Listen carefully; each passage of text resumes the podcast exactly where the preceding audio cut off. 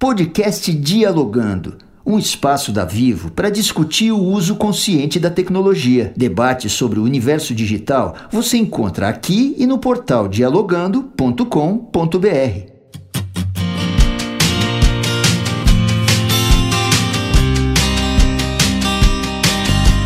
Bom dia, boa tarde, boa noite. Eu sou Samuel Leite e a discussão hoje é sobre acessibilidade na internet. Estão aqui Alexandre Santos Costa, paulista, 40 anos, desenvolvedor, apaixonado por tecnologia e evangelista da acessibilidade e inclusão. O Alexandre fala diretamente de Floripa. E falando de São Paulo, Fernando Scalabrini, paulista, 37 anos, consultor em tecnologia assistiva, fundador e editor do Papo Acessível. E de Campinas temos o Fábio Jansen, campineiro, 36 anos, desenvolvedor há mais de 13 anos, especialista em desenvolvimento de soluções de alta escalabilidade, que já participou de projetos nacionais e internacionais. E vamos começar nossa conversa. Será que a internet atualmente é acessível?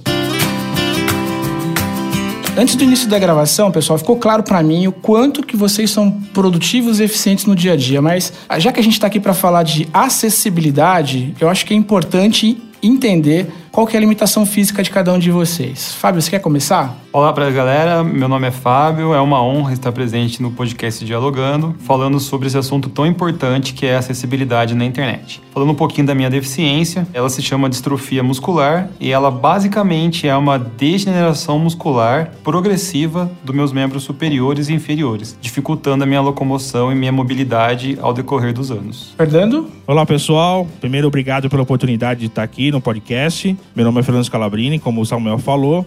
A minha deficiência hoje é síndrome de Usher, que é, eu costumo brincar que é um combo entre retinose pigmentar e deficiência auditiva. No meu caso, a deficiência auditiva é leve, leve para moderada, e a retinose pigmentar é que é bem bastante grave, e ela está hoje com 3 a 4% de visão só no olho direito. Alexandre, aí de, diretamente de Floripa, fala você agora. Eu sou cego, eu nasci com glaucoma, eu tive baixa visão, mas aos 28 anos eu tive uma crise desse glaucoma e hoje eu sou clinicamente cego. Eu ainda tenho um resquício de luz, mas que não é funcional, né? Ele não me permite mais ler ou realizar qualquer atividade que exija a visão. Valeu, obrigado, pessoal. Bom, para seguir com o nosso papo, eu queria fazer uma pergunta para o Fernando Fernando. Fernando, você que é um consultor em tecnologia assistiva, explica para nossa audiência o que, que é acessibilidade. Bom, acessibilidade é um conceito muito amplo. Né? Acessibilidade não é apenas o deficiente visual conseguir acessar a internet ou o deficiente auditivo conseguir libras em algum vídeo. Não, acessibilidade é uma coisa muito ampla em que você provê acesso né, a todos. Eu digo todos porque basta você que está ouvindo ou qualquer um de nós aqui quebrar uma perna que você vai precisar de acessibilidade. Basta você ter alguma doença, alguma coisa momentânea, nem que seja momentânea, você vai precisar de acessibilidade. Então, acessibilidade, o conceito dela é prover acesso a todos. É um nível muito básico, né, em que você provém acesso a todo mundo, seja na internet, seja num lugar físico, seja num restaurante, seja numa loja, em qualquer lugar. Isso deveria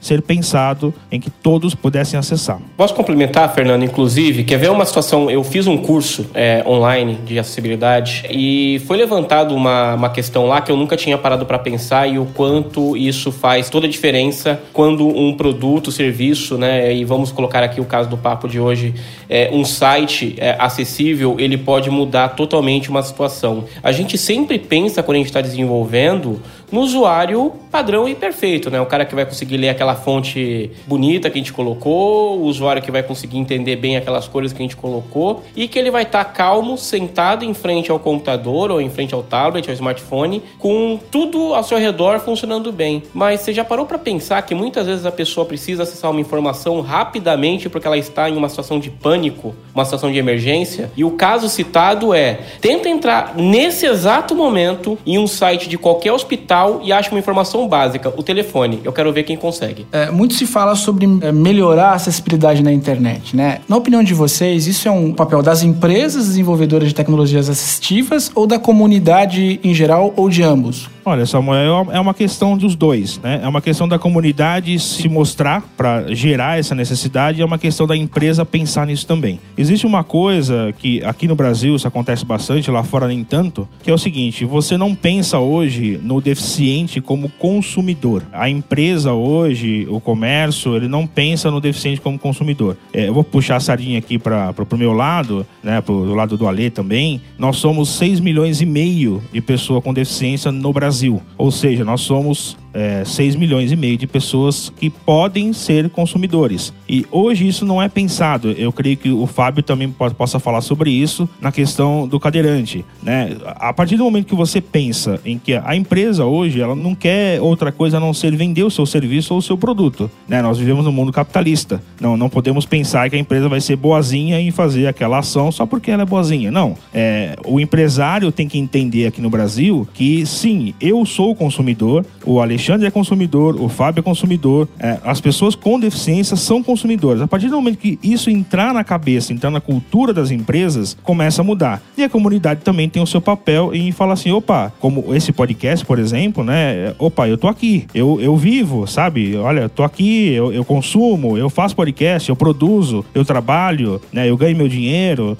Então, a comunidade tem esse papel também. Fernando, complementando um pouco o assunto que você iniciou, é, eu concordo plenamente, é, não só da gente também ser consumidor, mas se você parar para pensar, as lojas eletrônicas, né, os e-commerce em geral, é, quase nenhum deles tem nenhum tipo de acessibilidade. Poucos têm o básico que seria Verdade. alterar o tamanho de uma fonte para facilitar uma leitura, mas você não vê qualquer um e-commerce com alguma ferramenta, por exemplo, de leitura de texto ou um texto é, ditado, ou em áudio, ou qualquer outra informação que facilite a navegação de qualquer tipo de deficiência, seja visual, seja alguma coisa de mobilidade reduzida, ou qualquer outra informação que dê atalhos para o usuário poder acessar um produto de maneira mais fácil. Não, e é bem simples, Fábio. Esse lojista, essa empresa, esse e-commerce, está perdendo dinheiro. Com certeza. Simples assim, né? Com certeza. E fazendo uma comparação, Fábio, se você me permite, mas navegar hoje na internet, eu muitas vezes eu me sinto é, na mesma forma que você, como cadeirante, navegando pelas calçadas afora ou visitando um prédio que não tem uma rampa de acesso e que tem só uma escada. Quer dizer,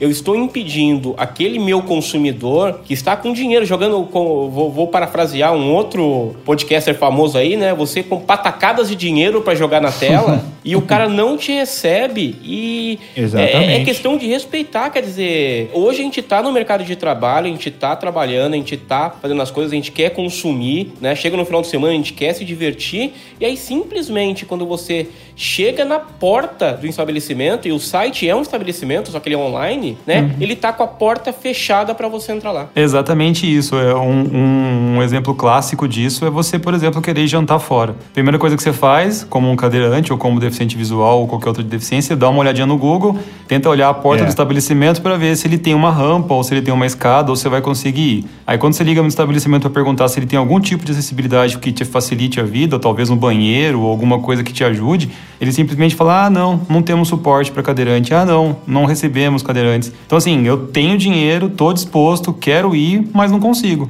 E esse, é, essa não, é uma é, que é um absurdo, né? É, o cara tá virando para você falando assim: olha, eu não quero o seu dinheiro. Exatamente né? isso. Assim, o, o, que o empresário tem que entender, o que, é, o que tá difícil de enfiar na cabeça do empresário hoje em dia aqui, pô, nós estamos em 2018, sabe? É que, gente, nós temos dinheiro para gastar. Vocês não querem crescer, sabe? É, é, é, bem simples, né? Faz duas semanas, se me, me permitem, né? Eu não vou citar o nome da empresa, é, mas faz duas semanas que eu achei um aplicativo para fazer compras em supermercado acessível aqui em São Paulo. Eles entregam, assim, por enquanto, só em São Paulo. Pô, vocês não sabem qual foi a minha alegria de poder navegar pelo aplicativo e saber que, nossa, essa marca aqui lançou esse produto? Caramba, eu não sabia. Porque quando, quando você vai no mercado com, com, com deficiência visual, você depende de um terceiro para te ajudar. Depende da boa vontade de outro. Então, esse cara que tornou o aplicativo dele acessível, não sei nem se foi de propósito, essa empresa, ela vai ganhar a fidelidade de um deficiente visual. Então, assim, é muito simples. É, eu acho o teu ponto, Alexandre, muito bom, sobretudo porque você conseguiu conciliar essas duas lógicas. A lógica da acessibilidade, efetivamente, da inclusão das pessoas no mercado de consumo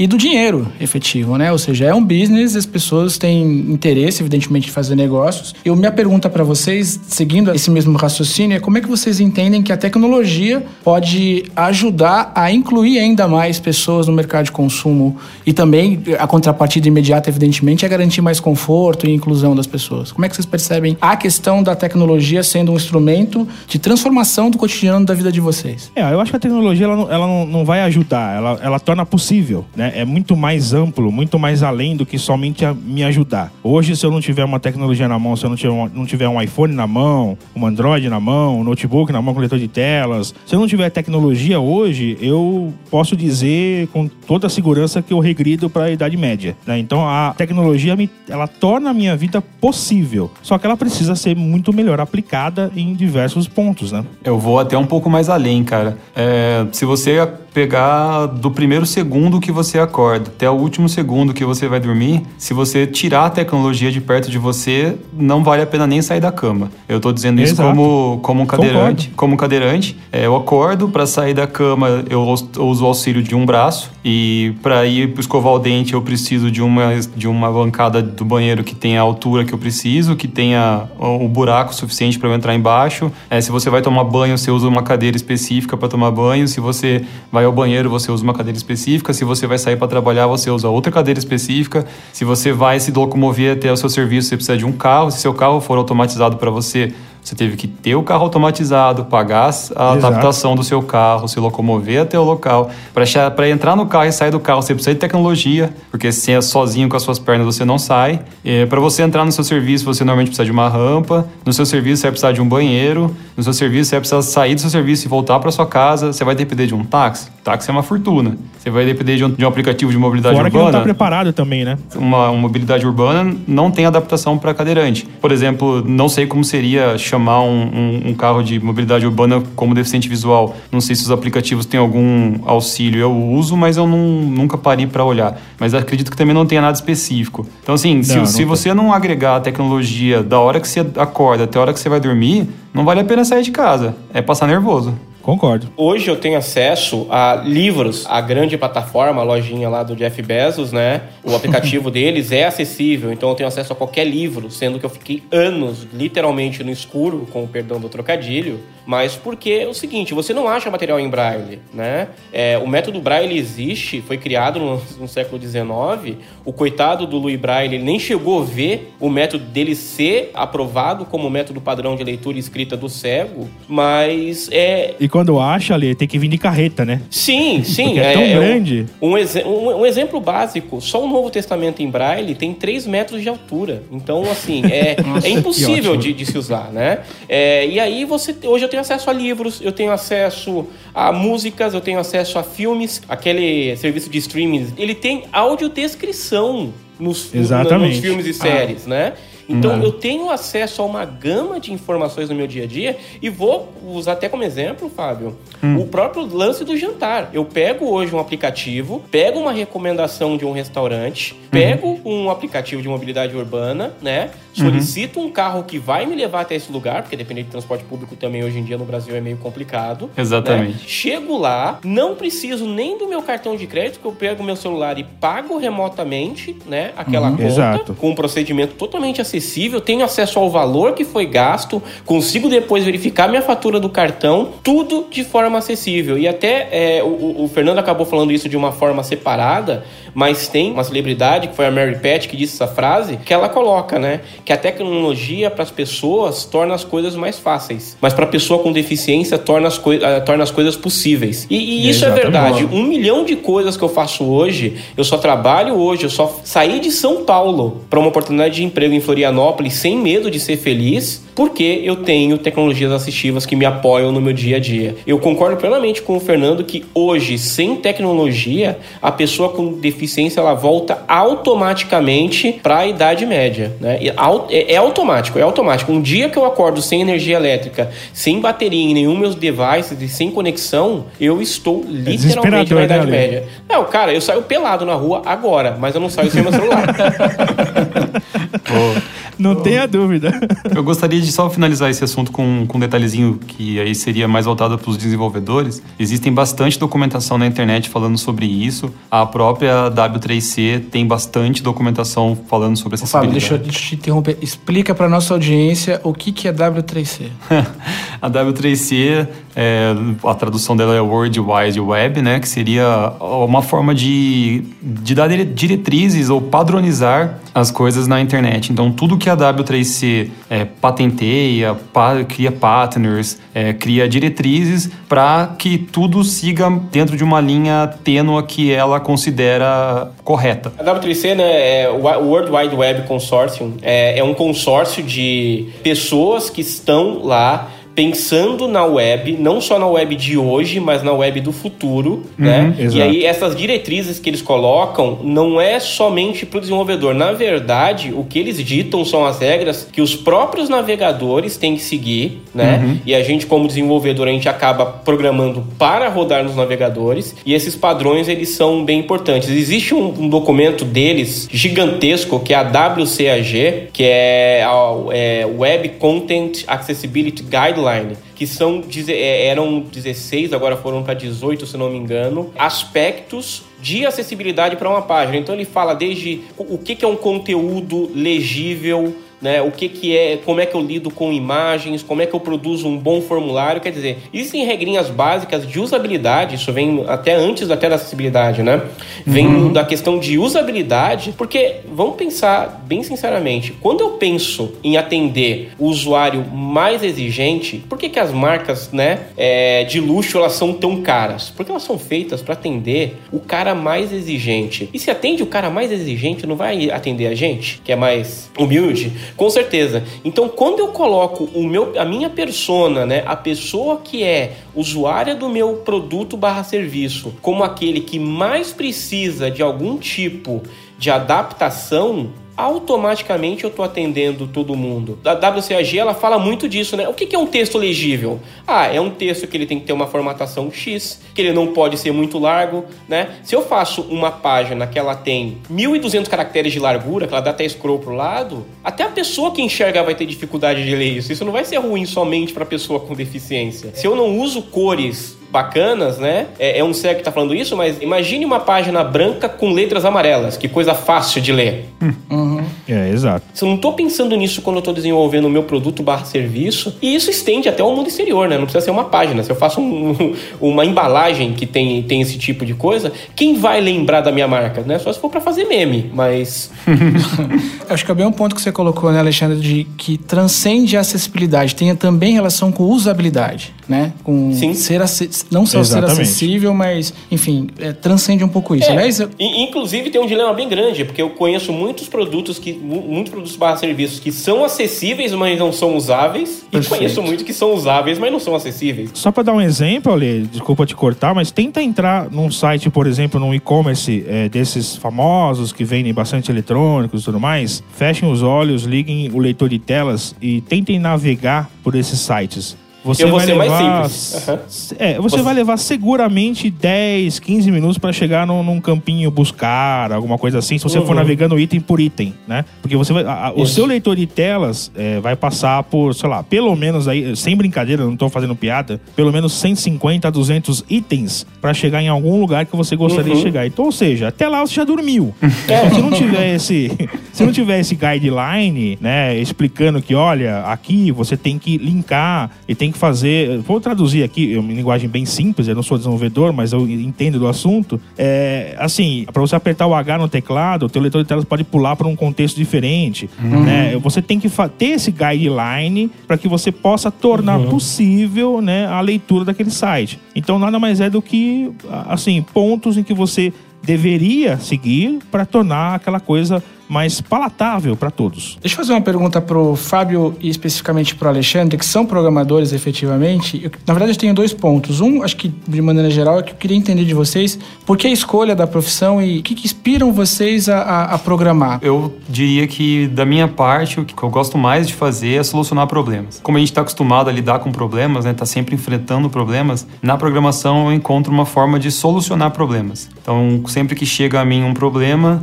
eu falo, poxa, esse eu resolvo. Ah, esse daqui que eu, que eu resolvo. Então, eu acho que eu, eu tento ser um facilitador durante o meu desenvolvimento, que é encontrar soluções para problemas que as pessoas costumam não, não, não ter é, uma forma simples de resolver. Acho que uma, uma coisa muito bacana que, que acho que eu gostaria de citar, eu lembro da minha mãe dizendo sempre assim, ah, filho, sai desse computador, vai estudar. Aí, tipo, ouvia muito isso.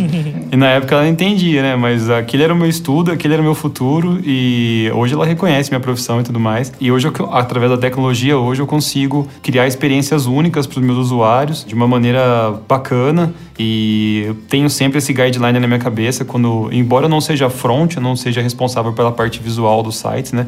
Mas é, eu gosto mesmo é de focar na, nas soluções dos problemas. Então, sempre diminuir ou sempre facilitar é, uma ferramenta complexa, uma ferramenta difícil, é, trazê-la para o usuário de uma maneira clara, fácil e solucionando a dificuldade dele. Você, Alexandre? Bom, eu, eu falo que eu sou um cara que eu fui abençoado porque eu sempre fui uma criança muito curiosa, né? Eu era aquela criança que desmontava o rádio da vovó e nunca mais conseguia montar, né? Sobrava um monte de peça.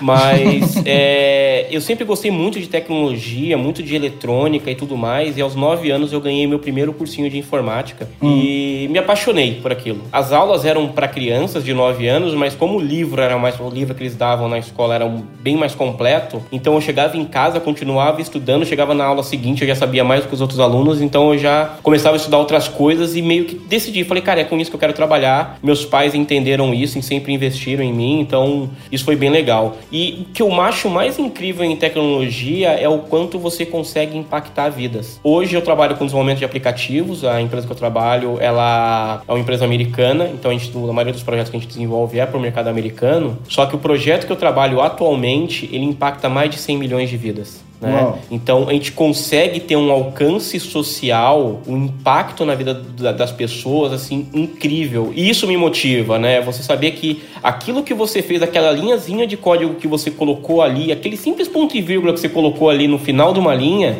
aquilo está impactando, né? Melhorando automaticamente a vida de 100 milhões de pessoas. É, eu, eu, não, eu não consigo nem mensurar qual deve ser a alegria, por exemplo. Tudo bem que os caras nem sempre fazem as coisas pro lado certo, mas mas um Facebook, por exemplo, né, que tem um alcance de 2 bilhões de pessoas. Imagina o que, que é isso de você saber que aquilo que você faz consegue impactar praticamente quase que um terço da população mundial. Então, essa facilidade que você tem de estar onipresente na vida das pessoas, auxiliando, né, como o Fernando falou, poxa, fazer uma compra, você auxiliar uma pessoa a solicitar uma carona. Hoje eu vou para qualquer lugar. Antigamente não, eu estaria restrito no final de semana de ficar trancado dentro de casa lá, esperando a boa vontade é. de algum amigo amigo querer jogar um xadrez comigo, né? Hoje não, hoje simplesmente eu tô de saco cheio aqui, eu acordo e tá um baita calor, simplesmente eu pego meu celular, tiro do bolso, com três taps na tela, tem um carro parado aqui me aguardando, me levando para uma praia, passo meu dia lá e volto para casa. Então, é, eu, eu acho que esse poder que a gente tem de impactar vidas, né?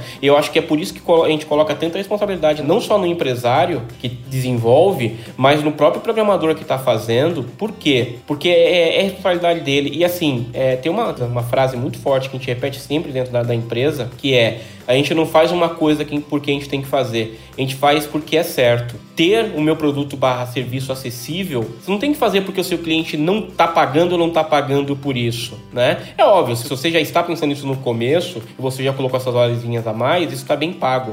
Mas independente do seu cliente querer colocar ou não, do seu cliente pagar por isso ou não, você vai fazer acessível porque é o certo a fazer. E fazer certo não é fazer diferente do que você deveria fazer. Se você lê as guidelines de qualquer uma das plataformas, web com a 3C, da Android, Google, iOS, Windows, quando você vê o que você tem que fazer para sua aplicação ser acessível, nada mais é do que fazer certo. É, e é simples, né? Você, se você conseguir implementar isso desde o começo, acaba sendo simples. Claro que se você pegar um software pronto, aplicativo pronto e você querer desmontar ele para fazer isso, vai ser bem complicado. Então, recomendo que você faça isso desde o começo, né? Agora, falando nisso, Samuel, se você me permite, claro. É, eu gostaria de tocar num assunto que, ouvindo o Alexandre falar, eu me lembrei aqui, eu como consultor, né, a consultoria que eu dou e tudo mais, muitas vezes me assusta também a falta de conhecimento das pessoas em relação à acessibilidade que está à mão delas. É, isso também é um pouco culpa das empresas em não divulgar aquilo que eles têm como acessibilidade, como possibilidade para o deficiente. Claro que eu vou falar aqui um pouquinho da deficiência visual, né, que é a minha área de, de atuação. Depois o Fábio pode falar né, nessa questão.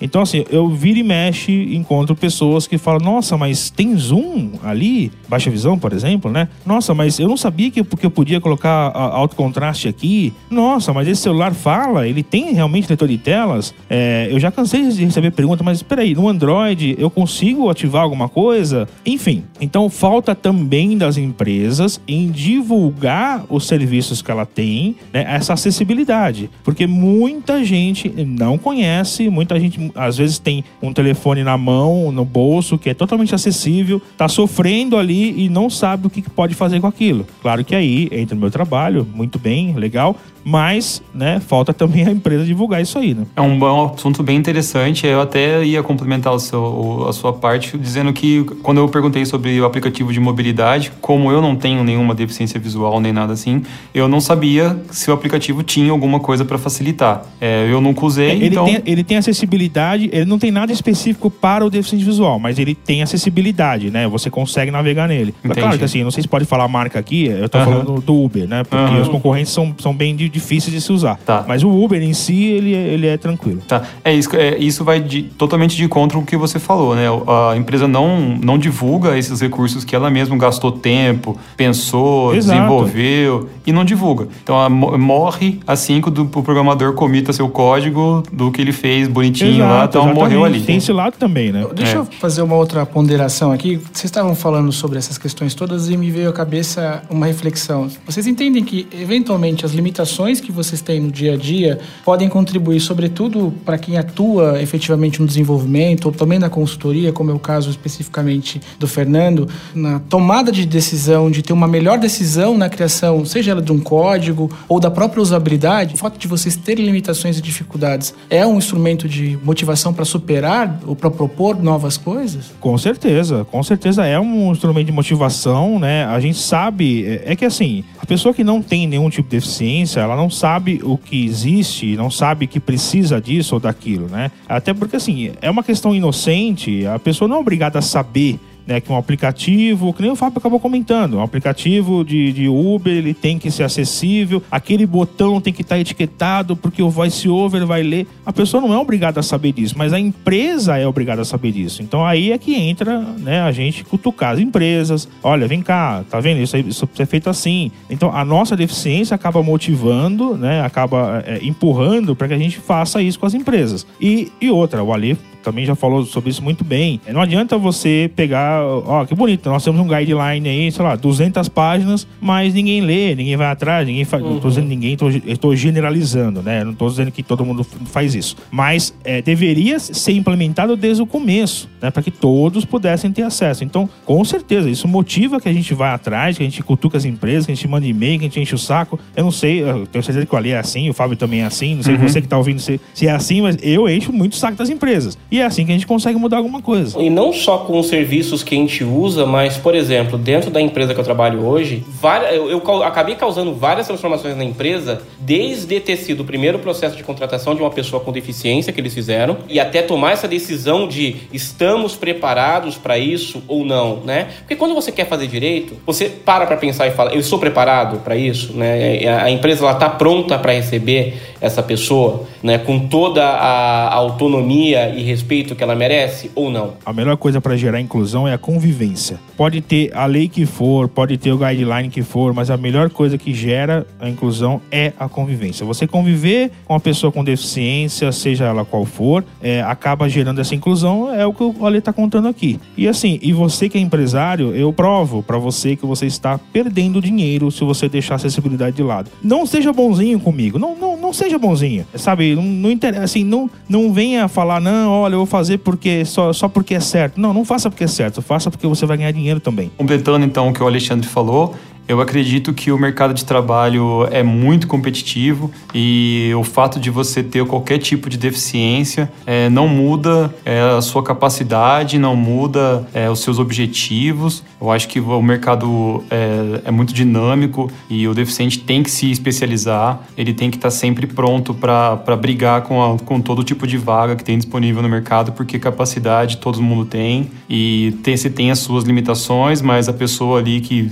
é o pseudo normal também tem as limitações dela e eu acho que isso não é barreira para você se especializar e você ingressar no mercado de trabalho, não. Eu acho que você precisa da oportunidade, né? Dê uma oportunidade, porque você não vai achar a pessoa perfeita para sua empresa, como você também não vai achar o deficiente perfeito para sua empresa, né? Então, acho que falta oportunidade. E só complementando um pouco, na verdade, é, existe isso sim, exi existe uma culpa grande das empresas, mas eu também gostaria de puxar um pouco a orelha, não é o caso de nós três participando aqui, mas também de pessoas com deficiência que às vezes se omitem, não se acham capazes e não querem. Verdade, é, concordo, não querem concordo. sair de casa, tem, tem um pouquinho de medo do mundo. Não é fácil, principalmente para pessoa com deficiência visual. É difícil achar material? É, é muito. Você vai ter professores extremamente visuais, sim, o famoso aqui e aqui na lousa, ou querer fazer a gente entender o que que é uma parábola no gráfico lá de XY, né? Mas tudo bem. É, passada essa fase, passado esse susto, o mercado de trabalho tá aí para qualquer um concorrer. E pessoa com deficiência, lembre-se que a gente tem uma vantagem. Quando a empresa abre uma vaga exclusiva para pessoas com deficiência, o que eu acho de certa forma meio errado, mas é uma forma de chamar,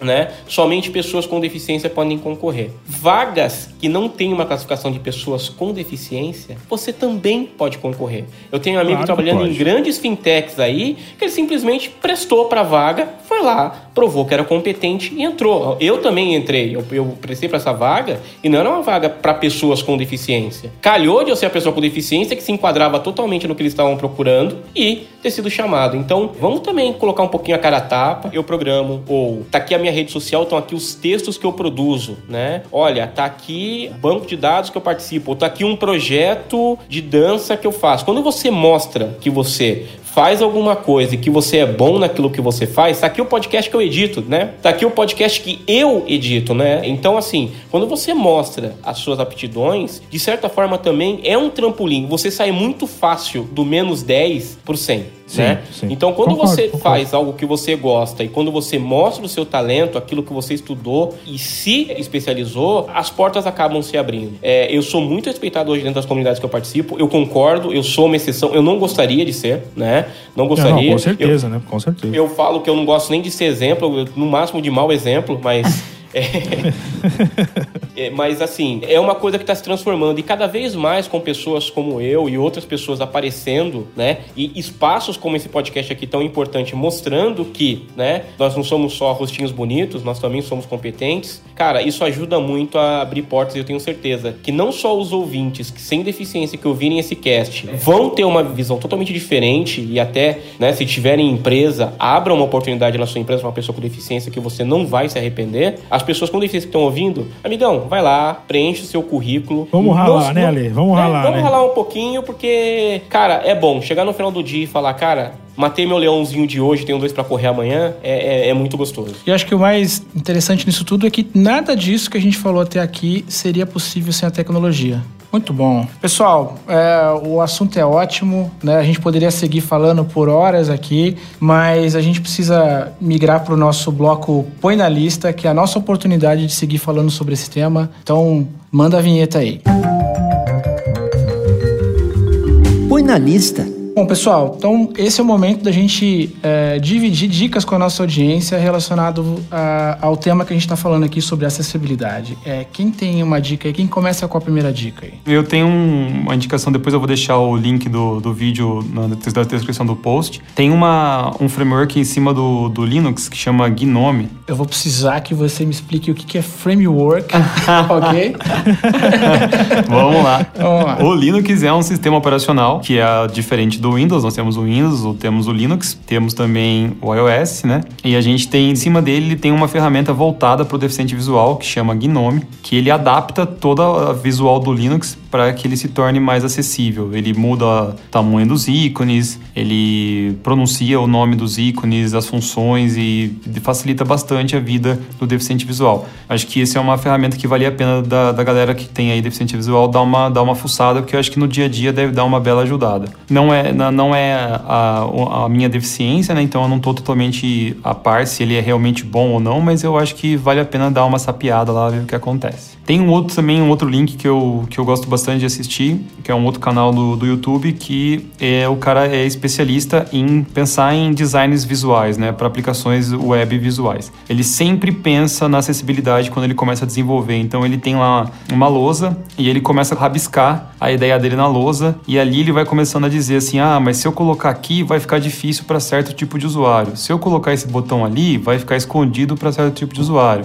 Se eu escolher a cor tal, vai ficar ruim para tal tipo de usuário". Então, eu acho bem interessante aí quem é desenvolvedor, quem está pensando a mexer com essa parte ou está pensando a estar tá mais por dentro da, da acessibilidade ou está pensando em soltar alguma, alguma aplicação pessoal e não quer passar por que a gente acabou de falar, né, deixar todas essas limitações para trás, deixar todo esse número de usuários aí que a gente conversou descontente com a sua aplicação, dá uma olhadinha nesse vídeo que eu acho que também é bem interessante. E por final, acho que vale a pena, a gente falou bastante sobre a W3C, sobre a W3GA, vale a pena dar uma olhada lá, vale a pena dar uma, uma navegada, porque se você pretende ser desenvolvedor, se você pretende soltar uma aplicação, se você não tiver esses conceitos básicos, você está começando do jeito errado. Boa. Alexandre? Vamos lá. Primeiro, o Jabá, eu gravei, junto com uma galera muito legal, dois episódios para o hipsters.tech. Também vai ter link aí no post. Um falando exatamente de acessibilidade na web, então, é, só que de uma forma um pouco mais técnica, a gente está tratando, né?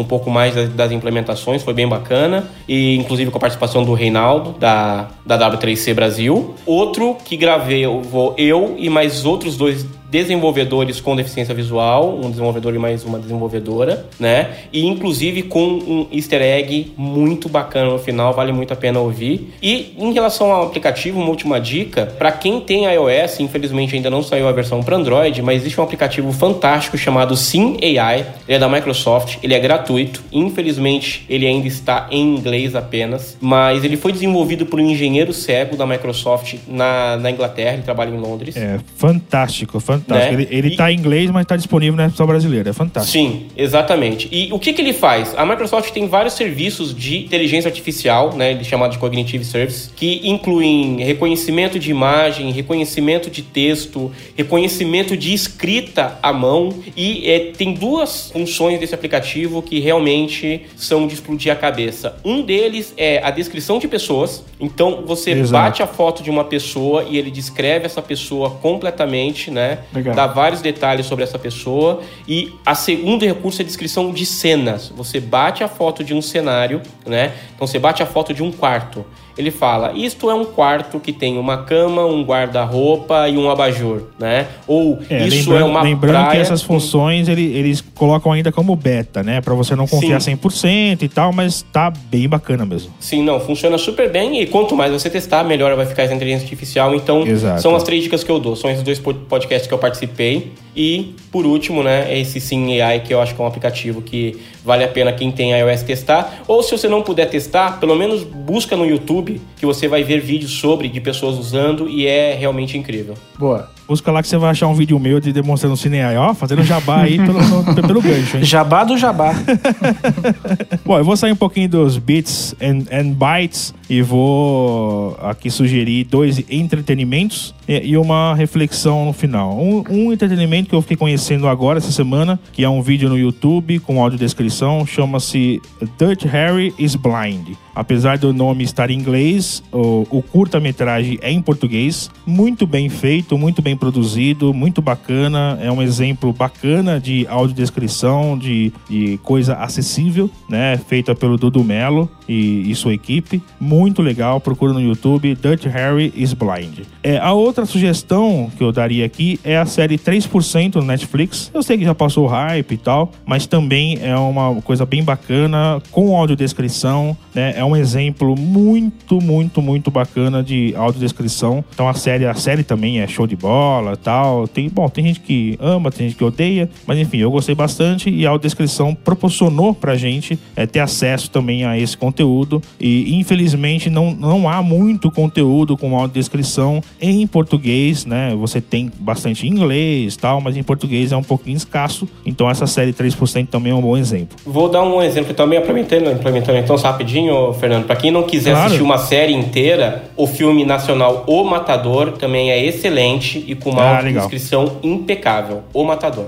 Legal, legal, bacana. E por último, gostaria de deixar uma reflexão. Se você não é deficiente, claro que eu tô puxando a sardinha pro meu lado de novo, né? Pra questão da deficiência visual, onde eu dou consultoria e tudo mais. Mas se você tem um Android ou um iOS, faça um teste, feche os olhos, ligue o Talkback ou VoiceOver na acessibilidade para você entender um pouquinho do que o deficiente visual passa, para você entender o que você pode fazer em relação a isso, para você entender tudo que o Alexandre falou, que o Fábio falou, que eu falei aqui, se realmente não vale a pena ter acessibilidade. E volto a afirmar: você está perdendo dinheiro se você não tiver acessibilidade. Boa, Fernando. Bom, para concluir, a minha dica é um documentário que eu acabei assistindo é, também para como lição de casa, um documentário até um pouco antigo, foi produzido pelos alunos de design da Univale, chama Ver Além, que fala um pouquinho sobre o cotidiano, sobretudo dos jovens, né, que estão ingressando na, na faculdade e têm deficiência visual. Eu achei bastante interessante. E é isso, enfim. Bom, o documentário você pode encontrar no YouTube, é bem tranquilo de localizar, é só procurar lá Ver Além. Pessoal, muito... Ô Samuel. Oi, diga. Mais uma dica só, escutem o Papo Acessível, então... viu? Muito bom, ouvi falar que é bom esse podcast, viu?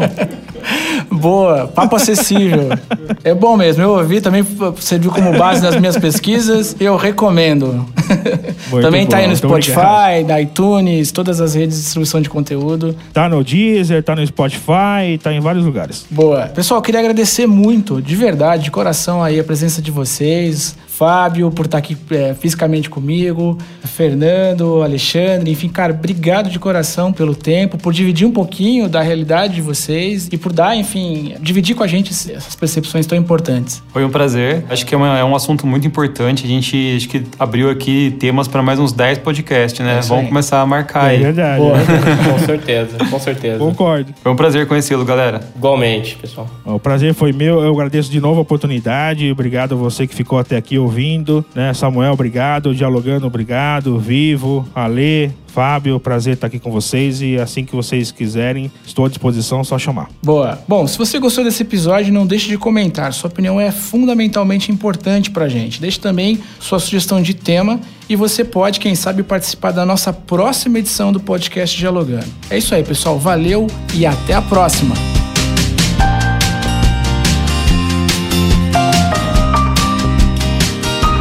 Quer participar do podcast Dialogando? Mande sua crítica ou sugestão de pauta diretamente em nosso site. Acesse www.dialogando.com.br e clique na aba Contato. Depois é só começar sua mensagem com o texto Podcast Dialogando. E aí, vamos dialogar?